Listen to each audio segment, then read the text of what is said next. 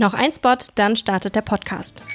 So langsam aber sicher sind wir in der Zeit des Jahres angekommen, in der man sich am liebsten nur noch zu Hause einmummeln und die Vorweihnachtszeit langsam aber sicher auf sich wirken lassen will.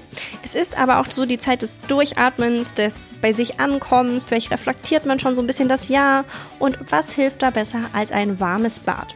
Richtig, eigentlich nichts. Deshalb freue ich mich, dass ich euch heute die Bäder von Dr. Hauschka ans Herz legen darf. Dr. Hauschka hat seine vier Bäder in einer Limited Edition rausgebracht, die zum Entspannen einlädt. Es gibt einmal Durchatmen mit ätherischem äh, Fichtennadelöl, Warmmachen mit Salbei, Aufräumen mit Lavendel und Verwöhnen mit Rose. Damit holt man sich die Wärme, die man nach so einem richtig kaltnassen Herbsttag braucht, einfach mit nach Hause. Und zwar nicht nur durch die Wärme des Wassers, sondern auch durch die Wahl des Pflanzenauszugs. Übrigens muss man sich keine ganze Wanne einlassen, um sich von innen zu wärmen und zu entspannen. Ein Fußbad tut es auch. Dazu der anregende Duft der Dr. Hauschka-Bäder. Einfach perfekt. Hast du jetzt auch Lust bekommen, die Bio-Bäder von Dr. Hauschka zu testen? Dann habe ich etwas für dich. Ab einem Mindestbestellwert von 25 Euro bekommst du nämlich einen Gutschein in Höhe von 5 Euro für den Dr. Hauschka Online-Shop geschenkt. Gib dafür bei deiner Bestellung einfach den Code verquatscht5 ein. Alle Details dazu findest du auch nochmal in den Show Notes unten in der Beschreibung dieser Folge. Und jetzt wünsche ich dir ganz viel Spaß mit dieser Folge von Verquatscht. Verquatscht, der Nachhaltigkeitspodcast. Hey und ein herzliches Hallo hier bei Verquatscht. Ich bin Marisa und ich freue mich, dass ihr hier reingeschaltet habt. Heute geht es um Mobilität, genauer gesagt um E-Autos, denn die, so kristallisiert es sich im Moment immer weiter heraus, werden wohl in Zukunft den Individualverkehr auf deutschen Straßen bestimmen. Dass das genau richtig ist, das findet Moritz Motschall. Er arbeitet als Senior Researcher beim Öko-Institut und ist dort Experte für alternative Antriebe. In dieser Folge sprechen wir darüber, warum das E-Auto Vorteile im Vergleich zu Synfuels und Wasserstoffautos bietet und welche Rolle die elektrisierten Fahrzeuge im Verkehrsgefüge der Zukunft spielen müssen. Bleibt dran, es wird sehr interessant, das verspreche ich euch und damit ganz viel Spaß. Hallo Moritz. Ja, hallo. Ich glaube, alle sind sich ja inzwischen einig, dass wir, um das Klima zu schützen, eine Verkehrswende brauchen. Die Frage ist nur, ähm, wie sieht das Ergebnis dieser Wende sozusagen aus und welche Rolle spielen insbesondere E-Autos dabei? Und genau darüber wollen wir heute ein bisschen sprechen. Kürzlich oder vor einigen Wochen hat die EU ja angekündigt, sich in Zukunft in Sachen Technologien festlegen zu wollen. Und die Wahl fiel dabei auf das Elektroauto. Das ist noch nicht durch. Das wird aktuell noch diskutiert. Also bis das irgendwie beschlussfähig ist, dauert sicherlich noch ein bisschen, falls es überhaupt so weit kommt. Aber ähm, das ist jetzt sozusagen die erste Richtung. Wie würdest du das denn finden, so ganz persönlich? Mhm. Also die, die EU, was die gemacht hat, die haben ja im Prinzip die schon vorhandenen ähm, Flottengrenzwerte für Pkw verschärft. Ähm, das heißt, es gibt jetzt nicht eine Festlegung auf Elektroautos, sondern ähm, der Flottengrenzwert wird verschärft. Und zwar ähm, beträgt der aktuell jetzt ohne diesen neuen Beschluss, äh, beträgt er für das Jahr 2030 ähm, 37,5 Prozent. Das heißt, die Fahrzeuge im, im Flottendurchschnitt müssen im Jahr 2030 äh, 37,5 Prozent weniger CO2 emittieren als im Jahr 21. Und was die EU jetzt gemacht hat, was jetzt sozusagen als Verbrennerausstieg äh, jetzt so gehandelt wird, ist äh, im Prinzip eine Verschärfung und zwar ähm, im Jahr 2030 auf, ähm, ich glaube, 55 Prozent und ähm, bis zum Jahr 2035 dann auf 100 Prozent. Das heißt, im Prinzip dürfen im, ab dem Jahr 2035 dann keine Fahrzeuge mehr zugelassen werden, die in irgendeiner Art und Weise CO2 emittieren. Das sind beispielsweise Elektroautos, aber tatsächlich ist das Ganze technologieneutral. Man könnte auch ein Auto mit Druckluft betreiben oder jetzt ein bisschen äh, praxisnäher, was es auch gibt, sind natürlich Wasserstoffautos. Die würden auch darunter fallen. Aber die, ähm, diese, diese Variante mit den, ich sag mal, Synfuels, den alternativen äh, Antrieben sozusagen, die fällt ja, zumindest ist das mein Eindruck nach der öffentlichen Diskussion, da irgendwie raus. Warum? Ja, also dass sie rausfällt, das finde ich durchaus ähm, sinnvoll. Erstmal so viel an der Stelle. Sie fällt nicht ganz raus, denn Deutschland hat es geschafft, zumindest so eine ganz kleine Hintertür offen zu lassen. Ähm, die EU muss jetzt im Prinzip in den nächsten Jahren prüfen, und dann quasi einen Bericht dazu schreiben, ob oder wie sich E-Fuels oder Synfuels quasi noch da in dieses System der Flottengrenzwerte mit einbeziehen lassen. Aber ähm, ja, wie, wie gesagt, ich finde es nicht sinnvoll und ähm, ich begrüße diesen äh, Ausstieg, das hattest du ja gefragt, ähm, des, aus dem Verbrennungsmotor. Und ich denke auch, dass 2035 auch ein, ein Zeitraum ist, der ist gut gewählt, weil wir haben sozusagen noch genug Vorlaufzeit auch für die ganze Industrie, sich da umzustellen. Wir haben genug Vorlaufzeit, die ähm, benötigte Infrastruktur aufzubauen, ja, weil das ist ja auch immer eine große Herausforderung, äh, die diskutiert wird für, für die Elektromobilität, dass wir diesen Infrastrukturhochlauf auch brauchen. Nee, insgesamt kann ich sagen, finde ich das ähm, wichtig und dieses Instrument des CO2-Standards. Das ist, hat sich auch in der Vergangenheit als ein sehr wirkmächtiges ähm, Instrument ähm, herauskristallisiert. Also wir hatten die Umstellung ähm, im Jahr 2022 hat man gesehen, dass dann sprunghaft die ähm, Zulassungszahlen von Elektrofahrzeugen angestiegen sind. Also ich denke, es wird ein, ist ein gutes Instrument, ein sinnvolles Instrument und ähm, es ist eingebettet in eine ganze Reihe von Instrumenten, die sozusagen die Elektromobilität an der Stelle voranbringen.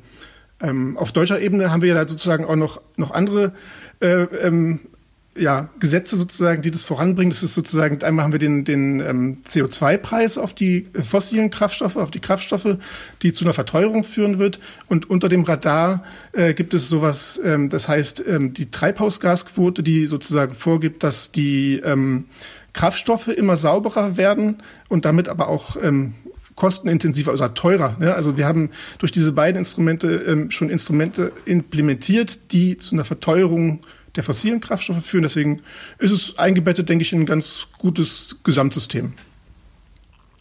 Das heißt, würdest du sagen, du hast jetzt gerade schon zum Ausdruck gebracht, okay, Synfuels ist für dich jetzt vielleicht nicht so ganz die Lösung. Würdest du sagen, das Elektroauto ist so die beste Alternative, die wir aktuell haben? Ja, für den, für den Pkw-Bereich würde ich das ganz klar so sagen. Also tatsächlich ist es so, wo immer wir den Strom direkt nutzen können, sollten wir das tun, weil einfach auf dem bei dem Pfad diese E-Fuels oder Synfuels zu, herzustellen, da ist ja die Idee, dass wir im Prinzip ähm, ja, erneuerbaren Strom nehmen und dann ähm, CO2 vielleicht aus Punktquellen oder aus, äh, aus der Abscheidung aus Luft, also unter hohem Energieeinsatz, ähm, quasi bereitstellen und da, daraus dann Kraftstoffe produzieren. Und äh, bei jedem dieser Prozessschritte geht äh, eine große Menge an Energie verloren. Das heißt, dort, wo wir Energie direkt ein, also Strom direkt einsetzen können, ist es immer vorteilhaft. Und äh, wir dürfen auch nicht vergessen, dass sozusagen zukünftig ähm, wir ähm, jede Menge ähm, E-Fuels auch in anderen Bereichen oder den Wasserstoff, der ja sozusagen der Zwischenschritt ist bei dieser Synthese von E-Fuels, dass wir den in anderen Bereichen brauchen, äh, wie der Industrie, wie Luft- und Seeverkehr. Und deshalb sehe ich den sozusagen den Pkw-Bereich als ja als die schlechtstmöglichste Option, diese Kraftstoffe dort einzusetzen. Hm. Nun gibt es ja trotzdem immer wieder auch äh, Kritik am Elektroauto. Die KritikerInnen sagen oft, hey, die Produktion von Elektroautos ist zum Beispiel super problematisch. Da wird viel mehr CO2 verursacht als bei Verbrennern. Außerdem haben wir unfassbar viele Probleme mit Rohstoffen, also die zum Beispiel für die Batterie gebraucht werden. Ähm, wie ist es denn nun? Wie sieht so eine Lebenszyklusanalyse von einem Elektroauto heute aus? Vielleicht auch schon ein bisschen so mit Blick auf äh, so Perspektiven. Man weiß ja auch, Batterieentwicklung und so, das wird sich alles noch verbessern in den kommenden Jahren. Ähm, wann ähm, sieht es denn, wann hat sich so ein E-Auto sozusagen gerechnet? Also um das mal so ganz doof zu sagen.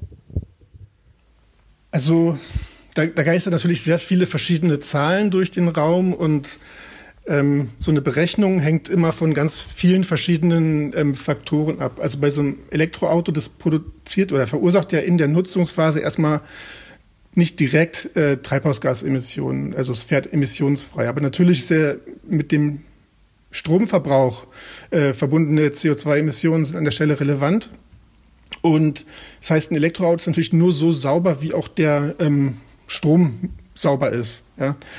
Ähm, deswegen sieht man auch viele verschiedene Zahlen. Also wenn ich jetzt zum Beispiel eine Studie mir anschaue aus, aus, aus Polen beispielsweise mit einem hohen Anteil an Kohlekraftwerken im Netz, werde ich zu anderen Ergebnissen kommen als in Deutschland, wo wir ja fast schon die Hälfte im, im Strommix, sage ich mal, aus erneuerbaren Energien äh, den Strom produzieren. genauso ähm, wichtig ist auch die Batterie. Ähm, also die Ergebnisse variieren deshalb auch, weil die ähm, Daten sozusagen die Emissionskennzahlen der Batterien ähm, sich st erstens stark verändert haben, dadurch, dass die Anlagen immer größer geworden sind, wir ähm, immer weniger Ausschuss haben, die ganzen sozusagen die Skaleneffekte ähm, da ähm, realisiert werden äh, können und konnten. Also ähm, wir verbrauchen heute noch halb so viel ähm, CO2 pro Kilowattstunde Batterie, wie wir es noch vor, vor wenigen Jahren angenommen haben. Wenn man sich jetzt mal so die gesamte Lebens, äh, den gesamten Lebenszyklus von so einem Elektrofahrzeug anschaut, dass wir heute mal, ich sag mal, ein Fahrzeug, das wir heute kaufen, ähm, also der Lebenszyklus besteht ja aus der Phase des, der Produktion, ähm, der Nutzung und dann auch der Entsorgung oder dem Recycling. Dann kann man davon ausgehen, dass ähm, dass äh, ein Elektrofahrzeug heute innerhalb der Lebensdauer äh, einen Klimavorteil von, ich sag mal, 30 bis 50 Prozent heute schon hat. Das hängt ein bisschen davon ab, was für ein Auto ich mir angucke, wie groß ist die Batterie und so weiter. Ähm, eine ganze Menge Faktoren spielen da rein, aber ich habe heute schon einen deutlichen, ähm, eine deutliche Verbesserung gegenüber einem Verbrenner. Es ist jetzt so, dass die EU ähm, ja oder dass Deutschland sich sehr sehr starke Ziele gesetzt hat, was die ähm, Erzeugung erneuerbaren Energien von erneuerbaren Energien im Jahr 2030 angeht. Also das Ziel ist 80 Prozent. Äh, EE-Strom in 2030, das ist eine Hausnummer. Ich weiß nicht, ob wir dieses Ziel erreichen. Da gibt es ähm, bestimmt andere Experten. Aber wenn wir diesen, äh, diesen hohen Anteil erreichen, dann wird der ähm, Klimavorteil von einem heute angeschafften Fahrzeug noch größer werden, weil wir auch davon profitieren, dass der Strom in Deutschland immer sauberer wird. Genau, und vielleicht auch noch so am, am Rande, warum man auch ähm, so unterschiedliche Zahlen immer hört, ähm, äh, wenn man dann mal reinguckt in diese Studien, te teilweise werden da ziemlich krude Annahmen getroffen. Also beispielsweise, dass die Batterien bloß 100.000 Kilometer halten und dann ausgetauscht werden müssen. Oder ähm, es werden veraltete Emissionsfaktoren ähm, reingesteckt. Ähm, also ja, man, wenn man so eine Berechnung macht, dann kann man auch zu dem Ergebnis kommen, was man haben möchte. Aber wenn man die plausiblen Annahmen reinsteckt, würde ich behaupten, dass man dann ähm, einen deutlichen Klimavorteil nachweisen kann. Nur ein Spot, dann geht's weiter mit Verquatscht. Falls du noch auf der Suche nach einer sinnvollen und nachhaltigen Geschenkidee für Weihnachten bist, dann habe ich eine richtig coole Idee für dich, nämlich das Sockenabo von Dilly Socks. Socken klingen vielleicht erstmal schnöde, aber das ändert sich sofort, wenn du die bunten Designs der Dilly Socks gesehen hast. Von Klassikern wie Streifen über ganz wilde Muster mit Karotten und Avocados. Bei Dilly wird garantiert jeder und jede fündig. Und mit einem Abo kannst du deine Lieben alle drei Monate mit drei freshen Paaren Dilly Socks überraschen. Wie lange das Abo geht, das entscheidest du. Auf jeden Fall ist das ein Geschenk, über das der oder die Beschenkte sich garantiert auch über Weihnachten hinaus freut. Dabei sind Dilly Socks auch noch super nachhaltig, denn sie bestehen aus Bio-Baumwolle, sind zum Teil sogar GOTS zertifiziert und werden in Portugal unter fairen Bedingungen produziert. Außerdem sind sie klimaneutral.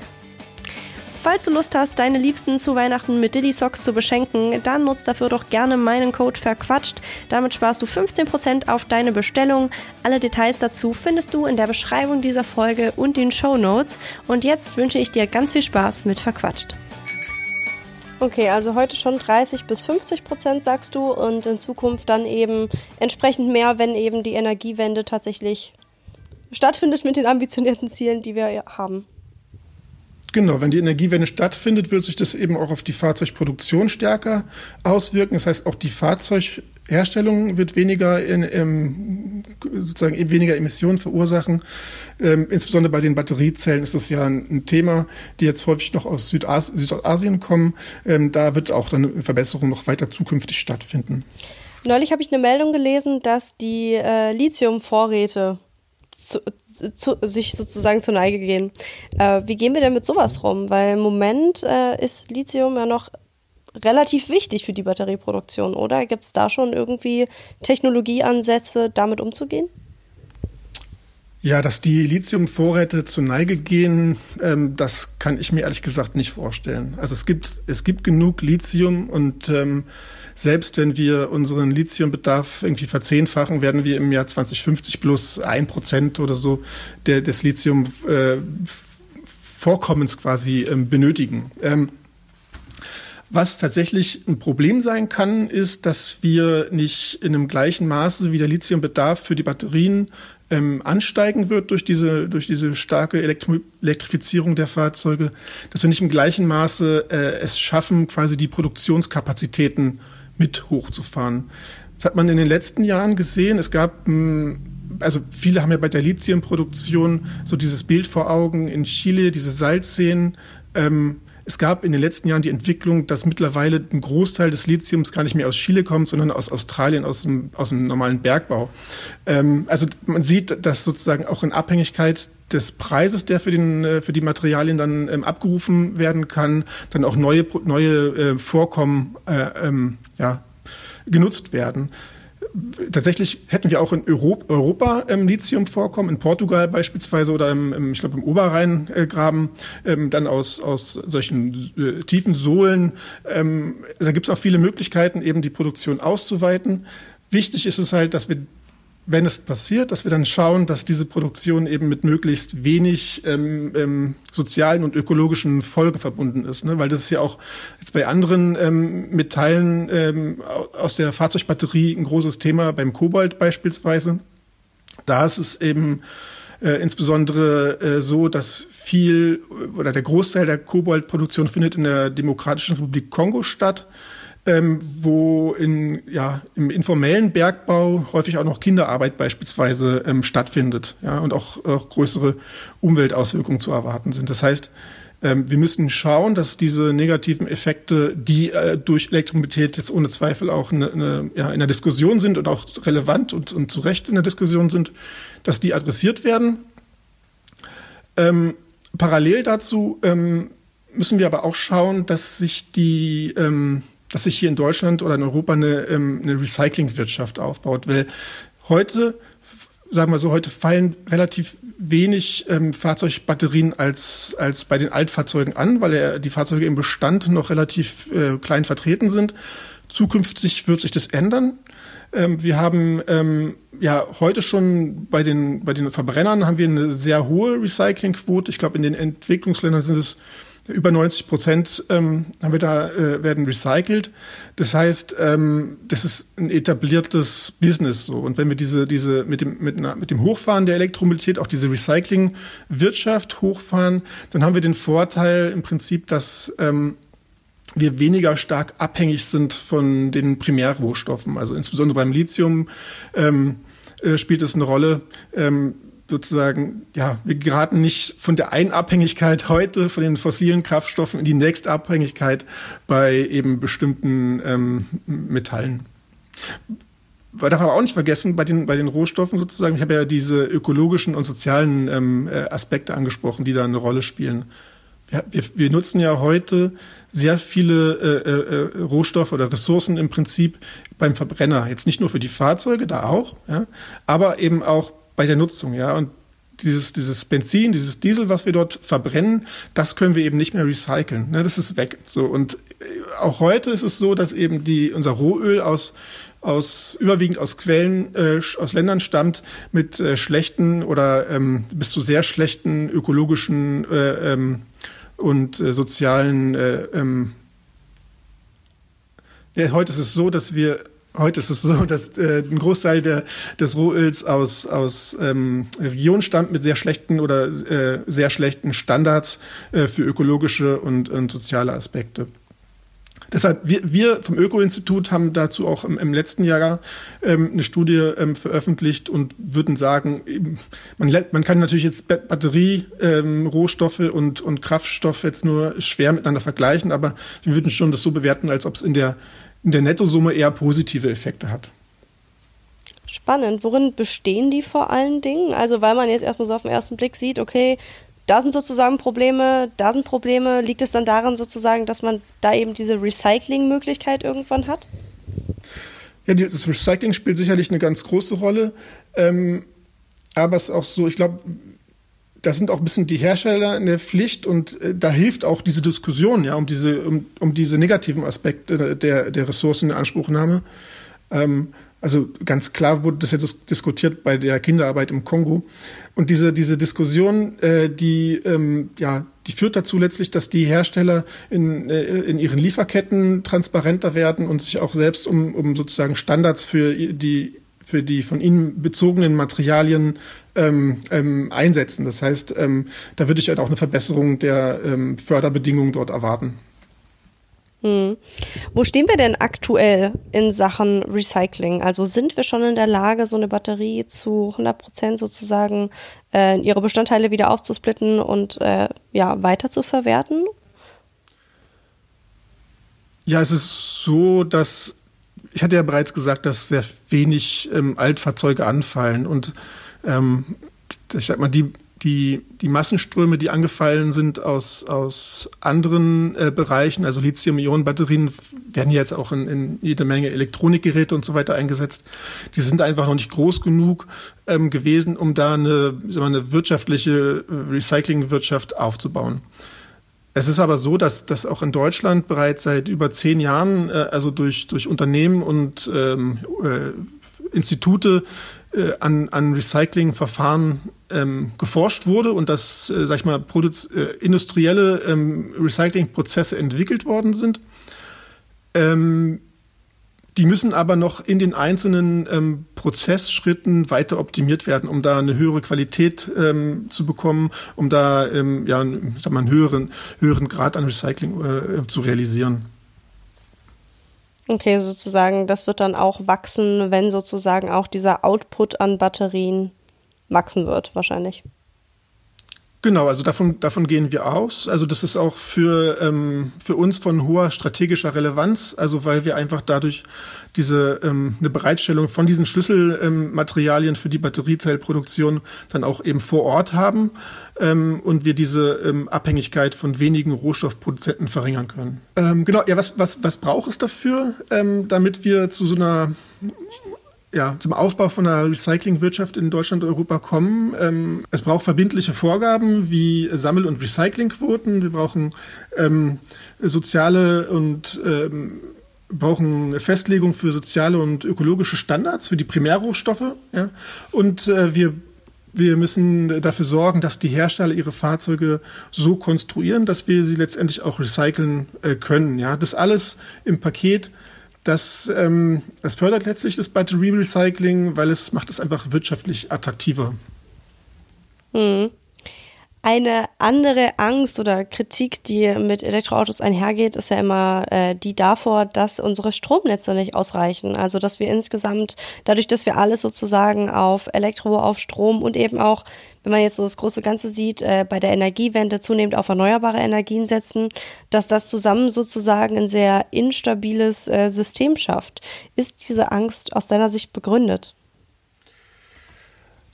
Ja, was man, was man ähm, sicherlich feststellen muss, ist, dass ähm, Elektroautos, wenn wir sie jetzt äh, in, dem, in dem Maße hochfahren, wie wir es als Ziel uns gesetzt haben, das Ziel ist ja jetzt 15 Millionen Elektroautos äh, innerhalb der nächsten acht Jahre auf die Straße zu bekommen, ähm, dass wir dadurch ähm, erstmal den Stromverbrauch im Verkehrssektor erhöhen. Ja? Also heute ähm, verursacht der Verkehrssektor ungefähr zwölf Terawattstunden Strom. Ähm, also der Gesamtverbrauch von Deutschland sind 600 Terawattstunden ungefähr. Und zwölf davon entfallen auf den Verkehrssektor, eben auf den Schienenverkehr, auf den elektrisch betriebenen ÖPV und aber auch auf die Elektroautos in einem kleinen, ähm, im kleinen Maßstab.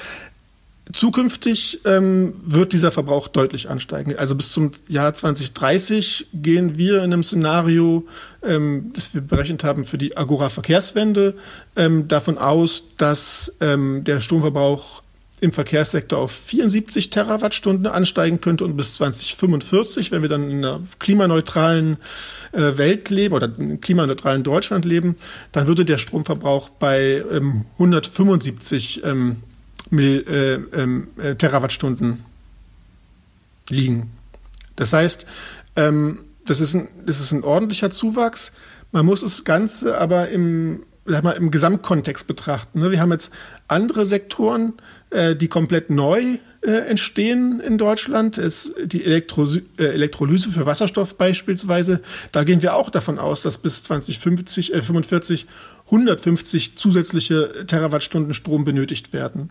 Ja, bei den ähm, im, im Industriesektor, wo wir bestimmte Prozesse auch elektrifizieren oder äh, werden 90 Terawattstunden zusätzlicher Strom benötigt. Also es sozusagen, ja, es ist eine Herausforderung, ähm, weil wir einfach an vielen verschiedenen ähm, ähm, Sektoren auf Strom umstellen. Und das Ziel ist ja, oder warum es sinnvoll ist, es zu machen, dass wir diesen Strom eben mit dem Zubau von erneuerbaren Energien grün äh, zur Verfügung stellen können. Also insgesamt kann man sagen, der Gesamtverbrauch ist eine Herausforderung. Also wir brauchen einen enormen Zubau von erneuerbaren Energien, damit das ähm, so funktionieren kann, damit Elektroautos dann auch in Zukunft sauber betrieben werden können. Ähm, es gibt aber noch andere Aspekte, also schaffen das unsere Netze. Ne? So, ähm, und da muss man so ein bisschen unterscheiden. Also haben, wir haben die großen Übertragungsnetze, wir haben aber auch sozusagen vor Ort die, die Verteilnetze. Und ich glaube, da ist die Herausforderung eher auf der lokalen Ebene. Ne? Also wenn ich mir jetzt so ein Vorort vorstelle, ähm, so ein Neubaugebiet, und da fahren dann abends alle rein und, und äh, die pendeln aus, aus, aus Frankfurt beispielsweise zu ihrem, ihrem, ähm, zu ihrem äh, Vorort und stecken gleichzeitig die Elektrofahrzeuge an, dann kann das schon dazu führen, dass der, die, die Gesamtlast oder die Gesamtstromnachfrage eben äh, die Spitze sich um 50 Prozent erhöht. Das heißt, ähm, lokal ist es wichtig, das im Auge zu behalten und wo sozusagen, äh, wo notwendig ist, die Netze erstens zu verstärken zukünftig werden wir noch weitere Optionen haben, die das, die das ein bisschen vereinfachen. Und zwar ähm, haben wir die Möglichkeit, Elektrofahrzeuge ähm, so zu laden, dass es sozusagen, also man kann das, ja, also wir haben die Möglichkeit, ähm, wir haben drei Möglichkeiten im Wesentlichen, wie wir äh, mit, dem, mit dem Laden der Elektrofahrzeuge umgehen können, um entweder das Netz nicht zu überlasten, zu unterstützen oder eben sozusagen sogar das Auto als Speicher vor, äh, bereitzustellen. Also mit einem Lademanagement, das ist auch heute schon notwendig, wenn man große Fuhrparks hat, weil häufig die Anschlussleistung vielleicht nicht groß ist. Da mit dem Lademanagement kann man die, ähm, also kann man kurzfristig und mittelfristig umsetzen, dass man die Elektrofahrzeuge gestaffelt lädt, so dass einfach sozusagen es keine großen Spitzen geht, sondern steckt man sie einfach nacheinander an oder man die die die Software schaltet sie nacheinander an. Dann ähm, zukünftig ähm, ist, steht's, zukünftig ist es sicherlich eine gute Option, ähm, das äh, Laden netzdienlich zu gestalten. Das heißt, wenn wir Momente haben, wo wir eine sehr hohe Stromproduktion äh, bei den Erneuerbaren haben, beispielsweise wir haben sehr viel Wind oder sehr viel, sehr viel Sonne und brauchen diesen Strom jetzt vielleicht gar nicht in dem Maße, dann ist es gut sozusagen dann zu laden. Das heißt, da könnte man durch die Einführung von Tarifen, die solche Preissignale geben, ähm, eben netzdienliches Laden betreiben, äh, das sozusagen ähm, ja das, das Netz einfach unterstützt äh, für die äh, für die für diese Aufnahme von diesem Strom.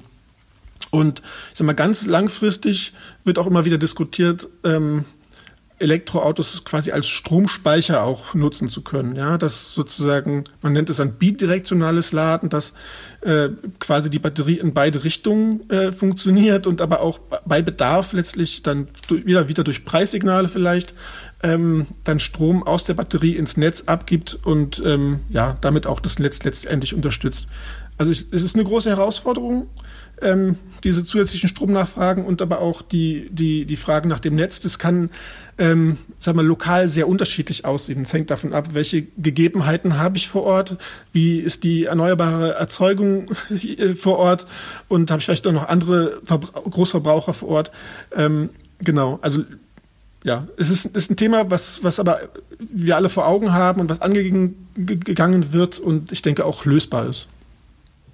Äh, Finde ich cool, dass du äh, da sozusagen optimistisch bist, weil es ja auch relativ viele pessimistische Stimmen gefühlt gibt zu diesem Thema. So, oh, schaffen wir das mit der Versorgungssicherheit? Und äh, gerade jetzt auch, ich sag mal, vor dem Hintergrund der aktuellen Diskussion, ne, um äh, schaffen wir das überhaupt jetzt über den Winter alles zu kommen? ähm, sind natürlich viele Leute eher ein bisschen pessimistisch. Insofern äh, schön dazu mal was Optimistisches zu hören, sage ich mal.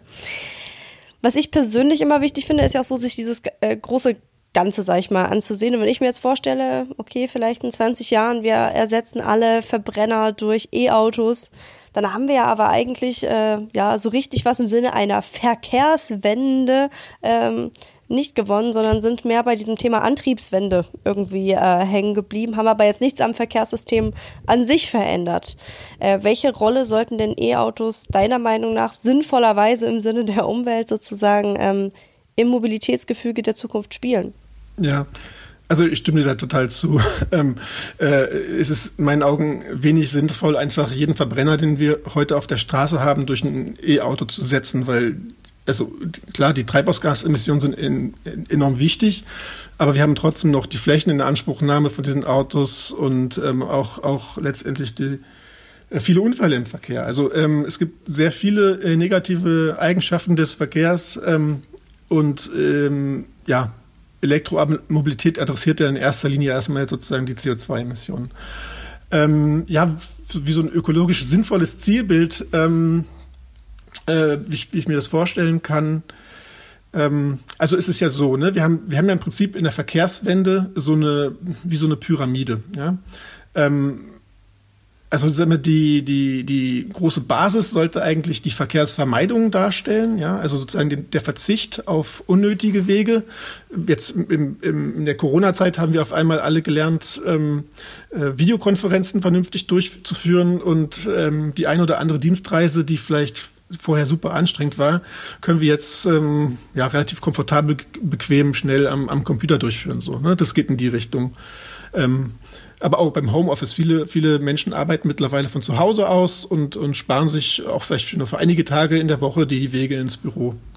Ja, die, die zweite große Säule, sage ich mal, ist ja die Verkehrsverlagerung, also äh, Nutzung von umweltfreundlichen Verkehrsträgern, also im ÖPNV beispielsweise, wo ja, sag ich mal, Elektromobilität ja schon seit vielen, vielen Jahrzehnten ähm, die Regel ist, äh, jetzt im Straßenstadt- und U-Bahn-Bereich beispielsweise, ähm, ja, oder, oder aber auch die Nutzung von Fahrrad oder mittlerweile wird ja immer häufiger auch mit einem Pedelec zur Arbeit gependelt, also die Verkehrsverlagerung ist die, die, die zweite Säule im Prinzip oder die, der zweite Baustein der Pyramide. Und der, der dritte ist, da kommt dann letztlich, fallen letztlich die ähm, Elektroautos mit rein, ist die Ver Verbesserung des Verkehrs. Ne? Also sozusagen den Verkehr, den wir da haben, einfach sozusagen den Antrieb, die Emissionen dann sauberer zu gestalten. Was ich mir, mir wünschen würde und ähm, da bin ich auch optimistisch, dass das ähm, in die Richtung geht. Also wir, wir sehen ja auch so ein bisschen die Entwicklung, dass wir ähm, zukünftig ähm, das, ich sage auch schon vorweg, das wird nicht überall funktionieren, weil sozusagen es gibt unterschiedliche Bedingungen im, im städtischen Umfeld, im urbanen Umfeld, im, im, im, im, im ländlichen Raum. Ähm, aber ähm, dass wir vielleicht nicht unbedingt ähm, auf ein eigenes Auto angewiesen sind, auf ein eigenes Elektroauto angewiesen sind, sondern dann ein Auto nutzen, wenn, es, wenn, wenn wir es brauchen. Ja? Dass wir sozusagen viel Flexibilität in unserer Mobilität haben und ähm, beispielsweise Sharing-Fahrzeuge nutzen, ja, ähm, dass wir Pooling-Fahrzeuge nutzen, also im Prinzip sowas wie Sammelruftaxen, wo man zum, einfach die Auslastung der Fahrzeuge erhöht durch mehrere Fahrgäste, weil das ist immer noch ein Punkt, der mich immer so ein bisschen ärgert, dass einfach, wenn man am Stau steht und dann sieht, dass pro Fahrzeug ist da einer oder maximal zwei Personen drin und mit solchen Pooling-Ansätzen kann man das einfach verbessern. Ich würde mir wünschen, dass Elektroautos da eingesetzt werden, wo sie, wo Fahrzeuge eingesetzt werden und dass die Fahrzeuge vielleicht zukünftig entgegen dem heutigen Trend, äh, den wir so beobachten können, auch wieder ein bisschen kleiner werden. Also kleinere, effizientere Fahrzeuge. Ich glaube, zukünftig wird es auch notwendig sein, Effizienzstandards bei den Elektrofahrzeugen einzuführen, um dann nochmal auch ein bisschen Dynamik reinzukriegen und diese Entwicklung hin zu zwei bis drei Tonnen schweren äh, Luxuskarossen, ähm, für die man bald, also noch 500 Kilo fehlen, dann braucht man dann schon einen LKW-Führerschein. Ähm, also das ist eine Entwicklung, die, die sehe ich kritisch und ähm, äh, würde mir wünschen, wir würden ähm, solche kleineren, effizienteren Fahrzeuge äh, sehen. Und natürlich eingebettet ist dieses Fahrzeug in ausgebauten ÖPNV, also dass ähm, jetzt nicht nur in den Großstädten äh, ein guter ÖPNV vorhanden ist, sondern eben auch in, in, in Mittelstädten und die Anbindung ins Umlautland verbessert wird. Ähm, weil tatsächlich ist es für viele Menschen heute noch schwierig, einfach sich vollständig auf den ÖPNV zu verlassen. Ja? Genau, so. Und ich glaube, da das ist, ist jetzt auch alles keine, keine, keine, keine neuen Gedanken oder so. Also das ist, ist weit bekannt und ähm, der Weg ist aber steinig. Ja? Also ich glaube, der Weg ist da noch fast steiniger als einfach die, der Austausch des Antriebs im Elektrofahrzeug. Hm, da hast du wahrscheinlich recht. Lass uns doch mal ganz zum Schluss einen ganz kleinen Blick auf das Thema äh, so LKWs und äh, Flugzeuge werfen. Wir haben ja vorhin schon äh, viel jetzt über Individualverkehr gesprochen, so was wir im Einzelnen machen. Aber da gibt's ja auch noch, äh, ich sag mal, etwas schwerere Fahrzeuge, die auch irgendwie angetrieben werden müssen. Und für die sind ähm, ja Elektromotoren nicht die Lösung, oder? Ja, es kommt ein bisschen drauf an. Ähm, also wir haben, wir haben bei den Lkw sind wir noch nicht so weit wie bei den Pkw. Also ich sag mal, die Systementscheidung bei den Pkw ist in meinen Augen gefallen. Also die Elektromobilität wird kommen und sich durchsetzen. Bei den Lkw kann man das so noch nicht sagen. Es gibt ähm, ja verschiedene Anwendungs- oder Nutzungsprofile von solchen Lkw. Also wenn man sich vorstellt, Lkw in den Städten und im regionalen Verteilverkehr, die werden zukünftig mit hoher Wahrscheinlichkeit auch ähm, batterieelektrisch betrieben werden. Ja, also alles, überall da, wo man jetzt nicht unbedingt ähm, 400 Kilometer Reichweite braucht, kann man die Fahrzeuge wahrscheinlich mit einer Batterie betreiben. Für den, äh, und das macht einen großen Teil aus für den Fernverkehr. Ja. Da ist es noch deutlich ähm, weniger klar, in welche Richtung das geht. Da werden verschiedene Optionen ähm, diskutiert. Das ist Klar, das ist auch da das batterieelektrische Auto mit einer sehr großen Batterie. Man denkt an den, ähm, an den ähm, Tesla Semi, den sie vor schon mittlerweile vier Jahren, glaube ich, angekündigt haben oder so. Ähm, aber auch Daimler beispielsweise entwickelt da Fahrzeuge und bietet diese an. Ähm, neben dem batterieelektrischen LKW ähm, gibt es eine andere äh, Option, die erforscht wird gerade ähm, bei den Lkw. Das sind sogenannte ähm, Electric Road System, also elektrische Straßen. Da ist sozusagen ähm, das Fahrzeug selber mit einer kleineren Fahrzeugbatterie ausgestattet, verfügt dann aber über einen Stromabnehmer, entweder von der Oberleitung oder einer Stromschiene. Da gibt es ja in Deutschland auch mehrere Testprojekte, sag ich mal, wo diese Fahrzeuge im, im Pilot Anlagen oder ja, getestet werden. Und ähm, der Vorteil ist sozusagen, die haben nicht diese Reichweitenrestriktionen, können während der Fahrt eben den Strom beziehen über die Oberleitung oder eine Stromschiene. Und die dritte Option, die diskutiert wird, sind wasserstoffbetriebene Lkw. Und das ist ganz interessant, weil das ist so ein bisschen die Lieblingsoption von den Spediteuren, wenn man die fragt. Da haben wir eine ziemlich umfangreiche ja, Praxisbefragung gemacht und es kam raus, viele ähm, erwarten oder hoffen sich eigentlich diese Wasserstoff-Lkw.